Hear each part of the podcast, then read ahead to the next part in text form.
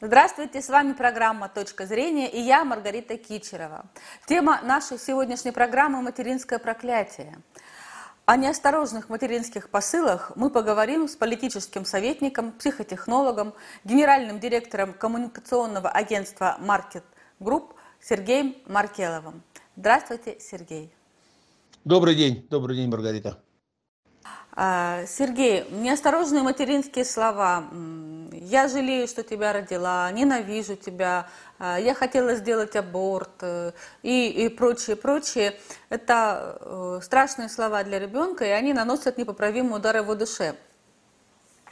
И потом, впоследствии, это проявляется на э, физическом, на иногда даже материальном уровне. А, на эмоциональном. Вот как проявляется материнское проклятие у мужчин на физическом уровне? Что оно затрагивает прежде всего? Половую сферу или что? Угу. Ну давайте, вы так много-много-много-много. Да. Большой, большой такой, такой учебник, учебник по психологии материнских проклятий целый обозначили. Ну давайте попробуем разобраться, как всегда, во всей, во всей этой интересной, очередной интересной психологической истории. А, мне кажется, для того, чтобы нам как бы у зрителей э, возникло некое ощущение того, как это все происходит, как работают те или иные жизненные сценарии, нужно mm-hmm. просто понять несколько вещей, как бы онтологических, что я называю. То есть, что было до того, как появилось то, что появилось. Так, это важно. Да, да. И вот здесь давайте просто порассуждаем, просто подкрываем друг другу глаза и нашим телезрителям. Смотрите, а чем отличается, э, точнее так, Э, после рождения ребенок до определенного момента, а, где-то обычно до 5-7 лет, э, воспринимает а, все, что с ним происходит, то есть контакты, коммуникации, слова, эм, времена года, одежду, вот все, что, с чем он контактирует, это все он, эм, э, так называемый, записывает себе в свой жизненный опыт, и опыт бессознательный, как правило, то есть он не выбирает, что запомнить, что нет, это за него выбирает природа, какие вещи запоминаются и каким странным образом, а какие нет. Вот. И этот опыт называется так э, в психологии. Этот опыт называется словом импринт. Что это значит? Это значит, что ребенок, слово импринт, это слово, которое обозначает, что ребенок непосредственно, без искажений воспринимает любую информацию, которая... То есть как данность, как правду, как истину.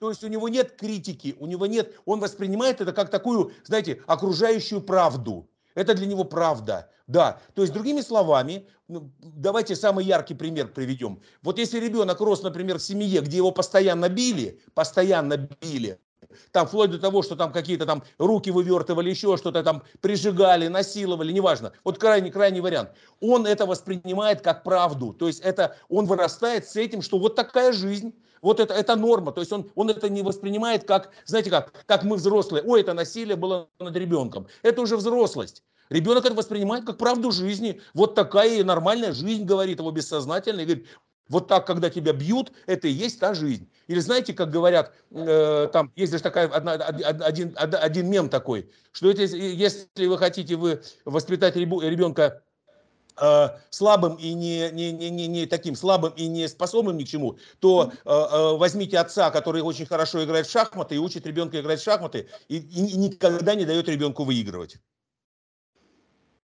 Понимаете, да? Вот тогда воспитывается ребенок не могущий ничего. То есть отец вроде бы учит его играть в шахматы, а выигрыша нет. То есть ребенок это воспринимает как данность. Не выигрывать как данность. И поэтому вернемся. Почему я именно с этого хотел начать, чтобы наши зрители это все услышали. Э, смотрите, э, ребенок воспринимает, еще раз, непосредственно. Почему и говорят, что даже в поведении ребенка до определенного момента есть такое понятие, как, ой, как он себя непосредственно ведет. Он какой-то вот такой настоящий, мы так все не ведем. Он там, все сидят за столом, там, значит, ручки, пальчики веером, примером, понимаете, а ребенок под стол залез, там, дергает всех за, за, за челки, за колготки, там, папу за штаны, что-то еще. Непосредственный. То есть ребенок общается с миром посредством прямого контакта с ним. Так. Это потом, уже после 5-7 лет, у нас включаются всякие там социальные нормы, критическое мышление и так далее. Кстати, вот именно поэтому в восточных традициях, например, есть такие правила, как до 7 лет, например, в японской системе воспитания ребенку не говорится слова «нет». Только с 7 лет ему начинают говорить, слова нет, ему не запрещается, поэтому там, вот, говорят, какой-то концерт идет там классический, дети японские вылазят на сцену, лазят между музыкантами, они играют концерт какой-то там на, на, на публике, а детям никто ничего не запрещает. Дети сидят, играют и так далее. Да, Почему? Потому что э, нет, это уже запрет. Нет, это ребенок воспринимает как жизненную установку. Слово нет как жизненная установка. То же самое, например, в китайских традициях воспитания. Там, например, до определенного момента, даже до 5 до 7 лет, это точка перехода э, из обычного ребенка в ребенка социальное существо, в социальное животное. Там, например, не, не, не практикуется наказание детей, физическое. Прямое. А, я вспомнила сейчас э, о китайском воспитании, когда-то прочитала, что то ли до трех, то ли до пяти лет ребенка воспитывают как Бога, а после этого как воина. Да, ну физически это происходит так, да, это все китайские, так сказать, мифологемы всякие. А меня интересует чисто физика процесса. А физика процесса простая. У ребенка китайца есть при воспитании, ему дарят на определенном этапе, когда он начинает уже осознавать, что есть друзья и куклы, ему дарят куклу. И, и когда ребенок провинился, внимание, ребенок провинился, то наказывают не его за этот поступок, а наказывают его любимую куклу. Угу. Да, это травматично для ребенка. То есть, понимаете, да, то есть наказали друга за мое поведение. Вот как вырабатываются вот эти вот социальные шаблоны правильные, когда возникает, потому что прямое наказание это всегда это всегда обида у ребенка, всегда, mm-hmm. всегда, от слова всегда. Вот, это всегда непонимание за что. Ему невозможно объяснить, потому что у него совсем еще другие миры. Там он не понимает, что он должен угадывать своими действиями, тянуть скатерть, он должен, как взрослый, угадать, что рюмки попадают на пол и разобьются, что это дорого. У него нет этого. Понимаете? И вот, вот эти моменты. Почему я об этом сейчас начал говорить? Да потому что, когда вы задали вопрос, а вот слова матери, да, слова родителей, особенно мы в данном случае берем пару, пару, когда мать, мать и сын да? Да, это, да. Это, это одна из важнейших конструкций. Ее очень хорошо проработали психоаналитические психологи. Есть такое направление, Фрейд, Юнг, вот они там все эти разработали на примере греческих, римских мифологем, Эдипов комплекс, там еще комплексы, то, то, то и так далее. Так вот, теперь уже, собственно, начинаем приближаться к тому, что происходит вот в, в, в этой ситуации. Вот э, любые слова матери, они воспринимаются еще раз на определенного момента буквально. Так. так. Э, то есть ребенок не анализирует. Это я могу вырасти и сказать, ну, наверное, мама была там э, в тот момент, когда она мне это сказала, наверное. Да, она, наверное, была расстроена, или она болела, или она сердилась на мир. Моменты. Вот система оправдания – это система взрослая. У инфантильного ребенка, у ребенка как инфантила, у него еще нет этих систем объяснения, оправдания. Вот этих, знаете, у него, у него нет еще иронии. Почему, например, при воспитании ребенку нельзя сказать иронично. Знаете, ну, например, ну, я рад за тебя, что ты разбил этот стакан. Это... А, а он подумает, что действительно мама рада, что разбил стакан? Нет вот этой иронии, да, ой, здорово, буду еще бить стаканы. То есть, другими словами, э, возвращаемся, собственно, к узкой части, с которой вы задали, в которой вы задали вопрос. Э, слова неосторожные, слова матери. А слова, так сказать, которые в мифологии, в традициях воспитания там называются педагогической психологией, там какая-то условно в народе проклятие, материнское проклятие. Да, то есть, другими словами, что значит конкретно, вот если разбираем эту ситуацию, ты мне не сын, так сказать, и более, более того, объективно эта реальность говорит, что 99% детей рождается случайно как это ни странно, случайно, да. Вообще дети, дети, дети это случайная история, вообще, как бы развитие человечества. Это редкий случай, это, знаете, там, уникальные царские семьи, или там какие-то там свят, святые семьи, семьи Англии, где ребенок программируется, где вот сошлись, поженились, и все знают, что через определенное время должен появиться ребенок. Это вот они там планируют. Весь мир остальной, как случится, так случится. Понимаете? Так вот, э, что возникает? Вот эти слова, которые вы хотите, как, как называете проклятие, материнское проклятие для, для сына, да, например, эти слова, они относятся к категории какой? Между 5-7 годами развития ребенка ребенок начинает, возникает так называемый процесс сепарации, то есть отделения, отделения ребенка, он то есть, условно говоря, уже окружающий мир на него влияет больше, чем мы, родители. То есть ребенок в садике находится там 10 часов, а дома находится до сна 3 часа. И утром час, пока собирали в садик. Кто больше, где мир больше влияет на него? Конечно, мир садика, конечно, мир тот. И вот эта вот сепарация, то есть отделение ребенка от как бы уже от материнского, то есть вот это уже не, про, не физическое перерезание пуповины во время родов, а такое психическое, ментальное перерезание, ментальной пуповины, психологической пуповины, когда у ребенок уходит в мир, и вот тут мы, значит, соответственно, этими словами, как бы мы делаем это такое, знаете, это делаем невозвратным. Вот эти слова, они страшны тем, что они делают для сына, допустим, они делаются невозвратными. То есть их невозможно склеить, невозможно эту чашку сделать. И поэтому ребенок, безусловно, вот э,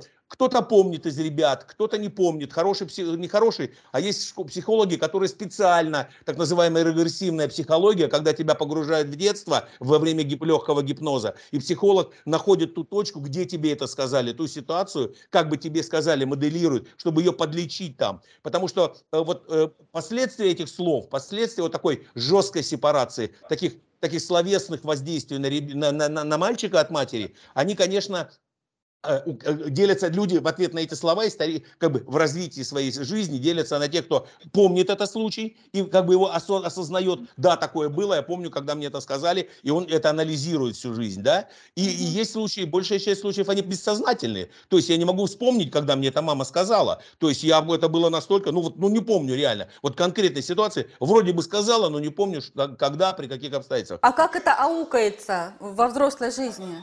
А вот теперь переходим, да, ну я специально говорю чуть-чуть об антологии, э, Маргарит, вы заметите. Все правильно, да. Мне всегда хочется, чтобы люди разбирались не вот сейчас здесь, а понимали, как они приходят к тому, что сейчас здесь. Да, это абсолютно верный подход. Да, вот почему, да, вот почему я всегда говорю, что, э, знаете как, э, даже правильное воспитание, это, это, знаете как, это наказание не за, не за результат, а, а наказание за намерение ребенка. Вот более грамотное отношение к, к, к поступку или более грамотное воспитание ребенка, это у нас все 99% наказывают за результат.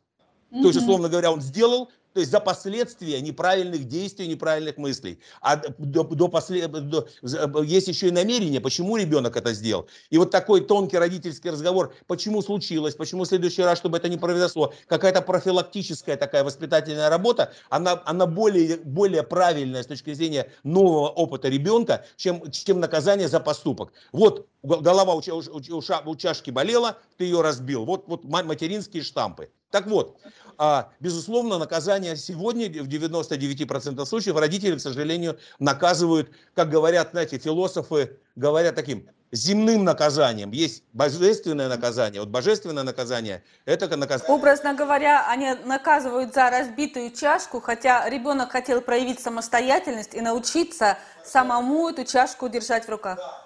И вот это возвращение к тому, что он просто хотел лучше, а ребенок всегда, да, ну, как бы ребенок делает истинное, очень близкое к... Он никогда не хочет сделать специально плохо до определенного момента, вот прям разбить, потому что разбить. У него есть какая-то хорошая история, помочь маме, там, не знаю, там что-то еще, поиграть в какую-то интересную игру, неловко поступил, там, и так далее, и так далее. Вот, так вот, воспит... родительское воспитание сегодня это воспитание, конечно, за последствия. Конечно, это не очень, не очень э, такая честная работа с психологией ребенка, но, к сожалению, мы все из этой не очень честной работы э, выросли. Теперь о последствиях говорим. А последствия тут, смотрите, а, а, как бы сказать, дело в том, что для мальчика, для, для мужского организма, для него э, э, материнство, оно имеет там как бы древнюю физиологическую основу. Ну, то есть, начиная там, так сказать, того, что это первая его любовь на самом деле, вот она настоящая любовь. Он с этой любовью сравнивает все следующие любови, сознательно, бессознательно, но любовь к матери, это, я сейчас не хочу, чтобы вы только уловите, вот, пожалуйста, я не хочу доходить до сумасшествия в виде, что все жены будут похожи на, на мать. Это, это, это глупость.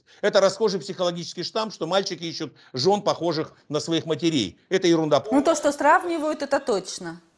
Да, да, да. То, что сравнивают, это точно. Конечно, причем и сознательно, и бессознательно сравнивают. И вот что дальше происходит? А дальше происходят какие вещи? А дальше этот мальчик, он как бы помня, помня как, вот, вот то, то, то, то настоящую, ту такую, знаете, ведь э, у мальчика, у, у матери и у мальчика, у него же такая, знаете, правильная любовь, она, ну как неправильная, а такая, она безусловная. То есть мать не любит ребенка за что-то, мальчика, она любит потому, что он есть. И это да. очень важный момент. Она любит его просто, просто любит, потому что не может не любить. Понимаете, да? И что дальше происходит? И когда эта безусловная любовь вдруг становится оказывается условной, то есть есть причины, по которым мать меня может любить, может не любить, может сказать какие-то ужасные слова, может неважно в каких обстоятельствах, но она может это сделать, то страх-то не в словах, а страх в том, что у меня внутри возникает ломаная конструкция, что оказывается нет. Так вот поэтому нет настоящего-то ничего. Уж если мать, так сказать, это не настоящая любовь. Если меня мать любит, любит за то, что я хороший и там пятерки в школе получаю, а выясняется, что за это, а за двойку мама меня не любит, то у ребенка, у, у мужчины возникает поломка. Поломка, причем такая пожизненная навсегда. В чем она, в чем, основа этой поломки какая? А чем отличается безусловная любовь, настоящая родительская любовь э, матери к сыну, от условной любви, как там между мужчиной и женщиной, когда мы вырастаем? Она отличается фундаментально очень важным моментом. Безусловная любовь, она целостная. Что это значит? Это значит, что я люблю всего. С достоинствами, с недостатками, с, со всеми ошибками, со всем. Я люблю, как бы сказать, а безусловная любовь – это любовь настоящего человека, настоящего ребенка. Я в нем, что такое любовь условная, в которую мы вступаем и начинаем тыкаться в этой жизни? Это любовь, знаете, как говорят, за половинку, за четвертинку, не за в целом человека. А я вот за хорошее тебя люблю, а за плохое не люблю. Я тебя за, за, за то, что ты это сделал, молодец, а вот за то, что не додумался, дурак. Как-то это все выглядит не по-настоящему, не настоящей любовью. Э, да нет, конечно, нет, она и будет условная, потому что, да, теряется главная фундаментальная основа, что э, вот эта божественная любовь, это вообще, любовь это жизнь, синоним э, любви это жизнь. И синоним жизни это любовь. И вот тут возникает интересный момент, что это поломка, которую мать, где мать комплексная, вот, вот, вот любовь просто в целом, без объяснений, а, вдруг а, ломается и превращается, а, любовь с объяснениями, окей, на, получи тебе на всю жизнь а, как бы страдания, поиски, поиски теперь вот этой вот, этой вот безусловной любви, которой, которой ты никогда не узнаешь, более того, ты полностью в ноль не доверяешь э, тому, что такая любовь в принципе возможна. И вот поэтому начинаются все эти мужские, мужские заносы, мужские проблемы. Сначала они на уровне психологическом, пока молодость, молодое тело, оно еще вытягивает эти проблемы за счет э, дурацких, комплекс, дурацких комплексов, они как бы перебиваются где-то алкоголем, где-то каким-то напитком, где-то еще чем-то, где-то тусовкой, где-то компанией, где-то рисками, где-то спортом, перебивается. Но когда подрастает дальше, то уже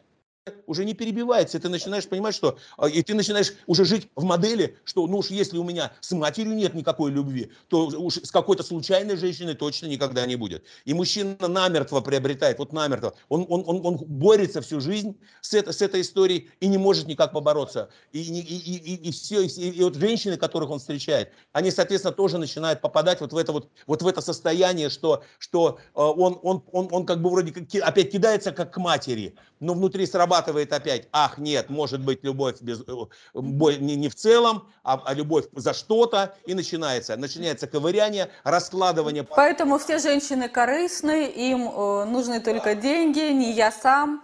Э, отсюда и э, зависимость от алкоголя и наркотиков – да, вкладывать она себя в брак не хочет, родила и ходит, ходит растол, там, условно растолстела, за собой не следит что-то, или наоборот, сильно за собой следит, а это не важно, повторяйте, знак минус-плюс, он для мужчины не важен. Важно что? Что мужчина, получивший в детстве сознательную и бессознательную травму, чаще бессознательную, он начинает эту, этой травмой манипулировать вокруг себя. Эта травма значит, делает из него манипулятора. То есть он постоянно убеждается, он заводит новые отношения, а постоянно убеждается, что да нет, все-таки вся любовь условно. Меня любит за это, а за это меня не любит. За то, что я там могу с друзьями в пятницу посидеть, меня, ни одна женщина меня не поймет. И вот он формирует себе вот эти вот за, за, за, эти комплексы, по сути становясь-то на самом деле кем? Вот тем обиженным мальчиком, тем мальчиком, то есть даже 40 лет он становится тем мальчиком, который не сумел взять, вернуться к матери и вернуть вот это состояние любви. Потому что, повторяю, а, ведь подрастая, не зря многие художественные произведения, фильмы, они вот на этих драмах и построены. Когда, когда, знаете как, я пожил, пожил, пожил, вспоминаю мать, но вспоминаю ее не с обидой, а вот как бы, знаете, ну, вот эти вот всякие сценарии классические. Там уехал, где-то живет на другом конце земного шара, мать где-то живет там в глубокой шотландской деревне, условно, там, либо в Сибири. Я еду через весь земной шар к ней, и мы возвращаем себе нашу безусловную любовь. Вот так. Поэтому вот, вот, это, вот это надо делать. То есть это работа. Это, то есть не, не насилуй мир не насилуй мир, потому что там что-то у тебя с тобой было. Ты с этим попробуй разобраться. Это не, если мать жива, не жива. Так сказать, если... Это не важно, да? Это не важно, совершенно не важно. Важно разобраться, потому что, повторяю, дефекта в тебе, не в матери. Мать-то сказала, а условно говоря, ну мать-то, а у тебя-то к ней была безусловная любовь, понимаете? То есть, условно говоря... Но это выход, да. Ты-то мог давать это. Да, а ты-то мог давать, да, это знаменитая формула, когда от обратного, когда, когда это самое. А почему ты с родителями своими не общаешься? Задаешь, задаешь взрослому человеку вопрос. Они живы? Да, живы. Когда последний раз говорил, звонил? Да, там год назад, например. А почему? Ой, да слушай, они меня так воспитывали, не дай боже, я кое-как из этого всего вырвался, так сказать, стал, стал нормальным человеком. Я понимаю, что они как бы старенькие, так сказать, ничего не могли мне дать, но вот я все равно такой-такой и начинает себя, себя подкручивать. Угу. Сергей, э, давайте тогда уточним, э, что происходит на уровне тела на уровне здоровья с человеком. Насколько я помню, это может быть, помимо вот депрессивных да, каких-то настроений, такой перманентной депрессии, это могут быть и совершенно серьезные заболевания, там, с, с половой сферой, например, да. Э, у женщин, я знаю, мигрени, э, на бесплодие бывает. То есть, как бы какие-то общие проблемы, наверное, есть у обоих полов. Ну, смотрите, психосоматика, то есть вы как бы, псих, мы, мы, вы, вы, вы как бы подводите нас к разговору к, к психосоматическим проявлениям, то есть, условно говоря, какой да. набор мыслей, какая картина мира, какие изменения в моем теле порождает. Единственное, тоже опять не скатываемся в, в, в, в, в, в мистификацию. А, извините, а, то есть э, моя картина мира порождает какие-то внутренние мои изменения в теле и, ну, в сознании, понятно? Конечно. Мозг и тело, как говорят э, э, эти самые кибернетики, части одной кибернетической системы. Мозг и тело mm-hmm. это одна. То есть изменение в одной. Не зря и существует, как мы говорили с вами, две психологии. Одна психология, так, так называемая э, когнитивная, когда я работаю с мыслями человека и меняю через это его тело. А другая психология, Э, это поведенческая, то есть так называемая, эм, да, поведенческая, то есть бихевиоральная психология, когда я меняю тело, меняю свои мысли. То есть это все работает, и снизу и сверху, и сверху от тела, и вниз. Поэтому то, что вы говорите о поломках, конечно, поломки идут, но поломки идут фундаментально. Опять, почему? Поломки начинаются потому, что э, э, как бы э, ты, твои страдания рано или поздно должны, быть, должны облекаются в, в, в материальную форму. Вот о чем речь. Страдать, депрессия это не просто депрессия, или там вспоминание плохого детства, не просто воспоминание плохого детства. За ними, если это становится регулярным, то есть там регулярно, системно, я думаю о том, как мне было плохо в детстве. Ну, если это в подсознании сидит, все равно ты думаешь об этом, вольно-невольно. Соматика, да. То есть там начинается там у разного, у разных людей опять же по-разному. Это так называемые органы мишени. А, там у кого-то стрельнуло в язву желудка, у кого-то стрельнуло в инфаркт, у кого-то в стенокардию, у кого-то в инсульт, у кого-то в большой вес, у кого-то стрельнуло там в сахарный диабет. Мало ли что. То есть, условно говоря, вот тут уже срабатывает так называемая психогенетика. То есть психологические переживания наслаиваются на твои предрасположенности генетические. Повторяю, не, не наследственные заболевания, а предрасположенности. И вот тут уже у кого что выстрелит. И тогда последний вопрос, Сергей. Как изменить программу «Тебе здесь не рады, не живи»? А, как работает над сепарация, которую вы упомянули? Как помочь себе уже во взрослом возрасте избавиться от деструктивных высказываний, которые сидят в голове? Люди очень часто, а, как бы сказать, ищут там, там где надо усложняют, там где ну, нужно упрощ... не нужно упрощают. Так вот да. в данном ответе на ваш вопрос. А, понимаете, а, нужно вот все беды, фундаментально, основа всех наших психологических любых бед, это, это фундамент, это наша самооценка. И вот я бы сказал так, вот как помочь по сути, да, это наша самооценка. То есть, и вот всегда задается, в итоге любая проблема выходит в самооценку. Что ты, что ты всю жизнь думаешь о том, как тебя, как, над словами матери? Этот человек себе сделал пунктик на сниженной самооценке. Понимаете, да? Да. Отсюда ответ фундаментальный. Как себе в любой психологической ситуации, с чего надо начать помогать? Себе нужно прежде всего, неважно, над какой темой ты страдаешь, неважно, в какие дебри там своей собственной личной археологии, как говорят психологи, ты залез, какие раскопки ты там постоянно находишь, артефакты и дефекты своего развития, воспитания. Главное – раб, начни работать с самооценкой, и ты посмотришь, как изменится эта вся твоя жизненное восприятие своей собственной жизненной истории. Самый простой способ повышать самооценку. Это, вы удивитесь, первое, регулярно смотреть в зеркало, вот смотреть в зеркало на себя, да, Люди боятся смотреть в зеркало, вы удивитесь. Либо смотрят в зеркало и находят дефекты постоянные. Вот о чем речь. Мы не смотрим в зеркало, чтобы кайфануть.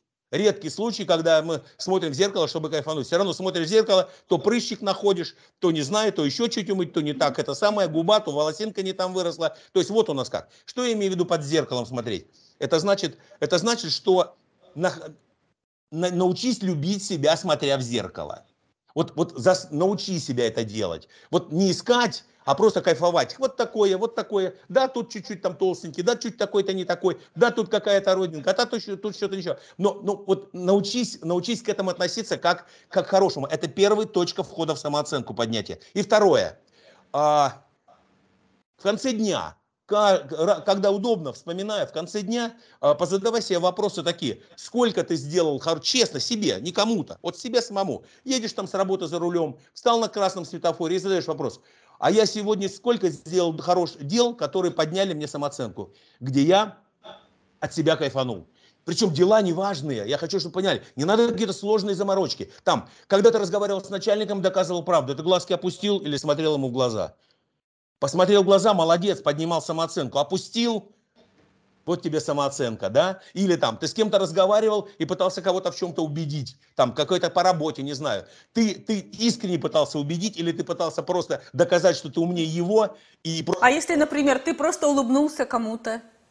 Да, конечно ты улыбнулся, увидел, что в ответ увидели улыбку, что, что ты, ты, ты, ты нормальный, как бы, ты показал миру, что ты нормальный, а не ненормальный, как очень часто думают, что я буду, что я буду улыбаться, знаете, даже мемы на эту тему, что мне улыбаться, это, кстати, мир... Что я дурак, что ли, да?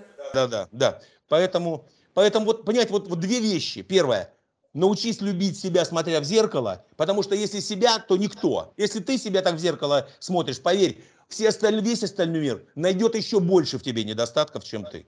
Более того, мир, к сожалению, наоборот. А может быть, даже больше достоинств. Вот, мир чаще всего, да, я, я не могу с собой поговорить, а мир чаще всего больше, я как раз сейчас и хотел дойти к мысли, что мир чаще находит в нас позитивное, чем мы сами в себе.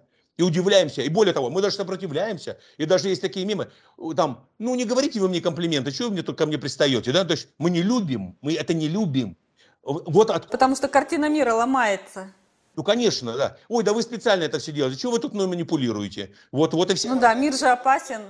Похвала. Вот. А, за, заканчивая, значит, еще раз, вот два правила. Научитесь смотреть на себя, вот просто себе, и вы посмотрите, как начнет вдруг меняться вокруг мира.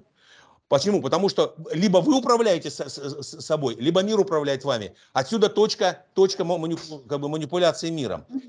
И второе, это в конце дня, не каждый день, но попробуй научи, попробуйте научиться анализировать, вот себе сказать, я сколько раз сегодня за день э, себе поднял самооценку, сделал так, как хотел, круто, нормально, поднимал самооценку себе.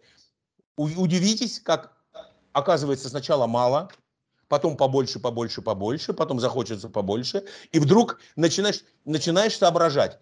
Вот эти два простых, простых действия на самом деле, они самые трудные – как ни странно, они самые простые и самые трудные. Как очень трудно ребенка долго научить, долгий переход ребенка, так сказать, от э, регулярного чистения зубов к, значит, к... Автоматизму пониманию, зачем это надо, от бессмысленного действия к, к осмысленному действию. И второе, ну и главное, знаете как? Главное, вот главное, к чему нужно стремиться, это еще один большой фундаментальный вывод, который все люди при воспитании матери, детей, одиночества, не одиночества, должны себе говорить все проблемы от того, что если проблемы есть, я над ними думаю часто, это значит, я где-то оторвалась или оторвался от реальности.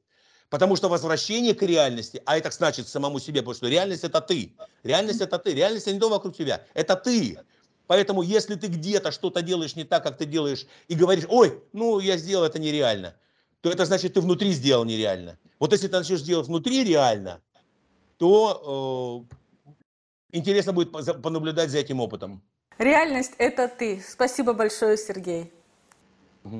Спасибо, спасибо, Маргарита. На этом наша программа подошла к концу. С вами была Маргарита Кичерова и психотехнолог, политический советник Сергей Маркелов. Всего доброго.